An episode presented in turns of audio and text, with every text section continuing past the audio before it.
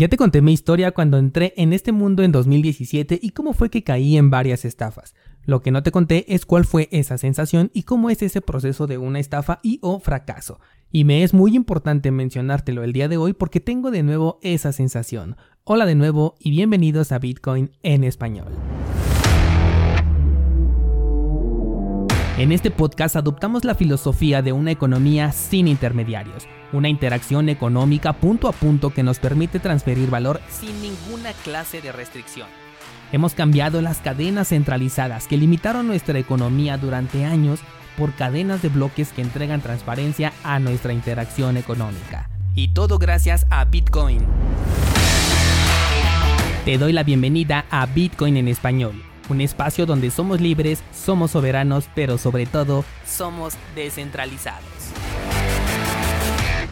Descentralizados, hoy no voy a dar noticias y es que me ha llegado una sensación que hace mucho que no sentía y pues era obvio porque desde que aprendí mi lección no me había aventurado a probar proyectos emergentes por la simple razón de que podía identificar ciertos fallos de manera rápida o tal vez porque simplemente no me sentía identificado con el proyecto y no me llamaba la atención, no me ofrecía un valor como para llamar mi atención y poder invertir ahí.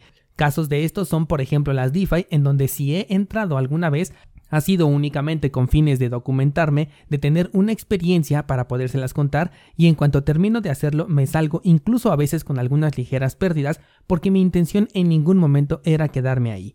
Pero resulta que me llegan por el lado de mi punto débil que como siempre he sostenido son los videojuegos. Ok, ¿qué pasa cuando se unen dos de mis más grandes pasiones, criptomonedas y videojuegos? Pues pasa que inevitablemente termino experimentando pero ahora sí con la intención de quedarme. Para este episodio necesito retomar algunos de los argumentos que te he dado tanto en episodios pasados como en el análisis de Axie Infinity. Uno de ellos es que estos criptojuegos son experimentos impresionantes con el potencial para revolucionar no solamente la economía digital, sino también la forma en la que interactuamos con el mundo pero al tratarse de experimentos tienen mucha probabilidad para poder fallar e incluso de que veamos llegar a los estafadores, pues por más daño que hagan a la gente, ellos siempre están a la última para aprovechar los mercados emergentes mientras duran. Algo que he sostenido sobre estos juegos es que para ganar hay que hacer una inversión gigantesca. Y no me estoy refiriendo a dinero, aunque también se pide mucho de este, pero el dinero se puede recuperar, sin embargo, el tiempo que es la inversión gigantesca a la que me refiero no se puede. A pesar de ello, algunas personas con mayor cantidad de dinero invertido siempre van a ser los que más se puedan beneficiar de estas oportunidades. Si a algo le han estado poniendo mucha atención estos desarrollos de los criptojuegos es al tema de la economía. La razón de esto es porque sin economía el juego simplemente colapsa, y hasta ahora algunos han podido sostenerse, pero otros han caído rápidamente y con ello se llevan la inversión de sus entusiastas. Axie es un ejemplo de un juego que ha sabido sostenerse, pero como te comenté en el análisis, si no se mantiene en una constante actualización, no puede vivir por siempre con esta misma fórmula. Tiene la maldición de que sin innovación no es sostenible, a diferencia de un juego que disfrutas simplemente por diversión y no por el objetivo de ganar dinero porque ahí no está ya ese incentivo. Entonces, a pesar de estar en una posición aparentemente estable, la tendencia a largo plazo para Axie desde mi punto de vista es bajista, a menos que se apliquen por supuesto cambios constantes. Bueno, la razón del episodio especial del día de hoy es Plants vs. Undead. La mayoría ya debe de saber qué clase de cambios han metido y muchos están molestos, sobre todo porque ahora hay que meter más dinero para poder jugar. Y bueno, entiendo la molestia, pero esto siempre se ha sabido y se lo he dicho muchas veces. He sido muy claro en decirte, número uno, que estos juegos son para meter dinero primero y después jugar con tu suerte, y número dos, que Plan vs. Undead está muy roto y necesitaba cambios en su estructura. Ahora, estos cambios que acaban de implementar me han devuelto la sensación de estar dentro de una, podríamos llamarle estafa o tal vez la llamaría mejor, un proyecto fracasado. Este juego me gusta bastante y sabes bien que entré desde que lo conocí. Soy uno de los afortunados que ya pudo recuperar su inversión porque simplemente estaba experimentando y me metí con un capital pequeño. Los cambios que ahora han hecho incentivan a que metas más dinero y hacen que no lo puedas sacar de una manera tan sencilla. Esa descentralizado fue para mí la primera alerta, porque justo así es como comienzan las estafas diagonal fracasos y ahorita te voy a decir por qué pongo estas dos categorías.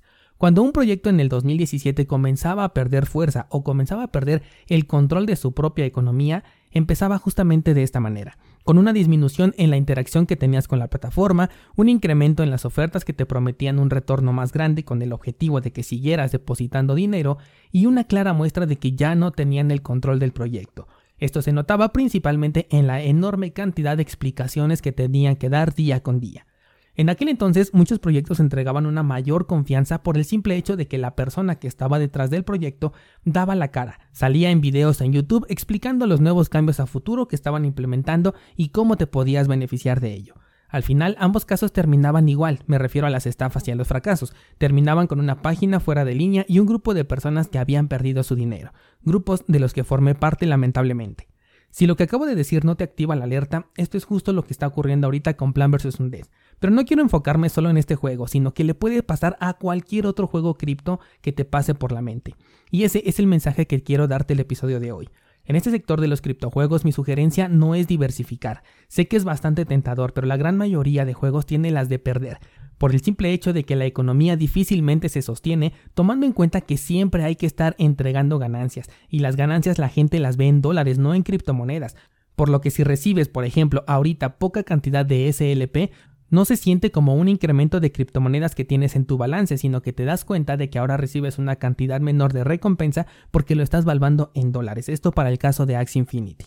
Regresando a las plantas, el hecho de que incentiven la entrada de dinero pero limiten y reduzcan la salida tiene mucho sentido para el que el juego busque ser rentable. Yo ya esperaba una decisión como esta, te lo comenté varias veces. Sin embargo, el detalle más crítico que le veo es que no existe el incentivo para seguir metiendo dinero a menos que seas un jugador nuevo o que seas demasiado codicioso.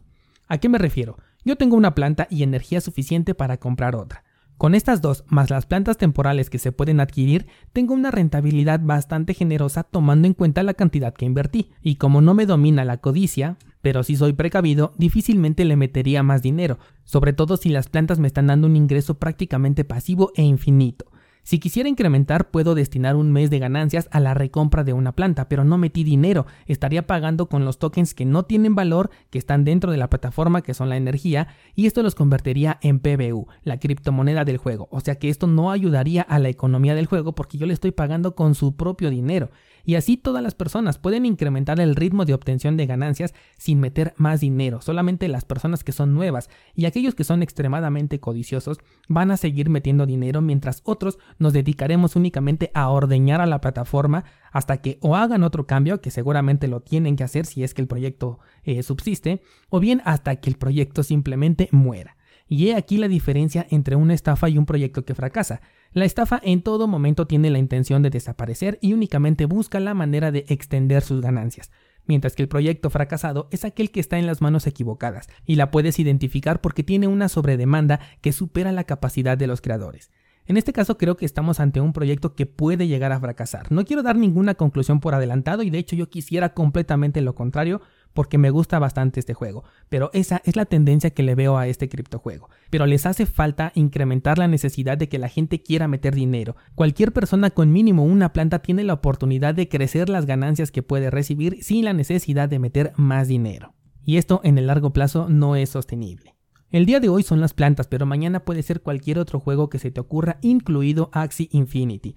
Por eso descentralizado es que aprovecho el espacio de hoy para advertirte que la gran mayoría de proyectos de este tipo van a terminar siendo estafas o fracasos, y aquellos que consigan ser estables tendrán siempre la aguja apuntando en dirección del alto riesgo, al menos hasta que se consiga una forma de realmente volver rentable un metaverso. Todo esto lo vamos a conseguir a través de la experiencia, de la prueba y el error, y bueno, pues ya cada uno decidirá si quiere ser parte de estos experimentos y de esta prueba y error, por supuesto aceptando el riesgo que esto conlleva lleva. Seguramente estaré citando este episodio en un par de meses o incluso menos porque tendremos muchos casos de este tipo en el futuro. Con esto abro el debate para el día de hoy y quiero que me cuentes qué es lo que piensas si has visto desaparecer a otros criptojuegos y con qué tanto te ha afectado la decisión que está detrás de este criptojuego de las plantas. Enlace a mi Instagram en las notas de este programa o bien únete a la comunidad de Discord para debatir sobre este y otros temas con toda la comunidad de descentralizados entrando a cursosbitcoin.com diagonal Discord. Te espero por allá para seguir platicando.